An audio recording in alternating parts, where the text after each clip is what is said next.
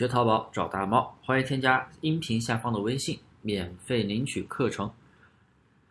操作淘宝无货源，如何判断你的店铺有没有权重？啊，权重，直白的说就是店铺排名、宝贝排名，排名靠前了，流量自然就大了。那么，如何判断自己的店铺有没有权重呢？啊，是不是在做一个无用功呢？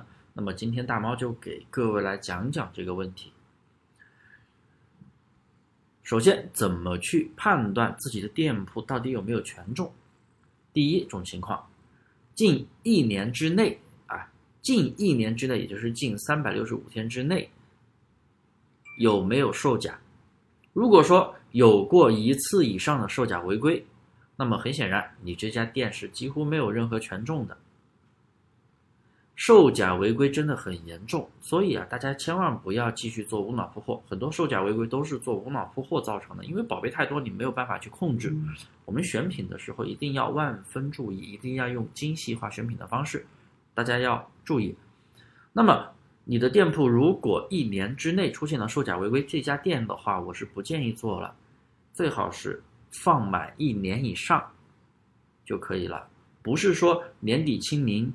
你就能做了。比如说你是十一月份违规的，一月份这个违规清零了，但是这个店还是不能做，还是做不起来。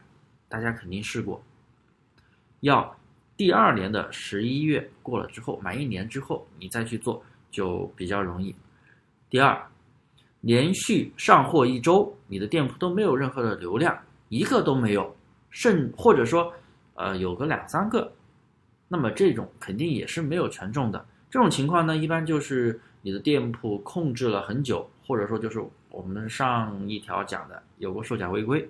如果你没有违规，那就是你店铺闲置了很久，长期没有交易，长期没什么流量，长期没有操作过，直接来做这种店也是没有权重的。当然，这种操这种店铺的权重是可以提升的。我们下下节课会给大家去讲。第三种情况就是你连续上货几天，你搜你的宝贝全标题。在综合排序里面完全看不到自己的宝贝，甚至你点销量排序都看不见自己的宝贝。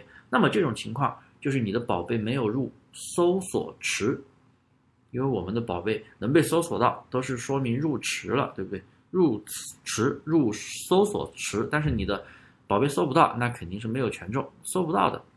然后第四，在店铺搜索栏的地方搜你的店铺名。还有旺旺 ID 也搜不到自己的店铺，那么这种情况也是没有任何权重的。第五，查看你的店铺掌柜信用分，如果你的掌柜信用分低于五百分，或者说较差显示的那个较差，那么也是说明你的店铺没有任何权重的。我们的掌柜信用分以前的课也给大家讲过，掌柜信用分就是直接体现你店铺权重的一个指标。如果呀，你的店铺出现以上五种情况，那肯定说明你的店铺是权重非常差的，你怎么做都很难做起来。因为我们的宝贝，你哪怕是上传很多垃圾宝贝到你店里面，都能够看到流量的增长。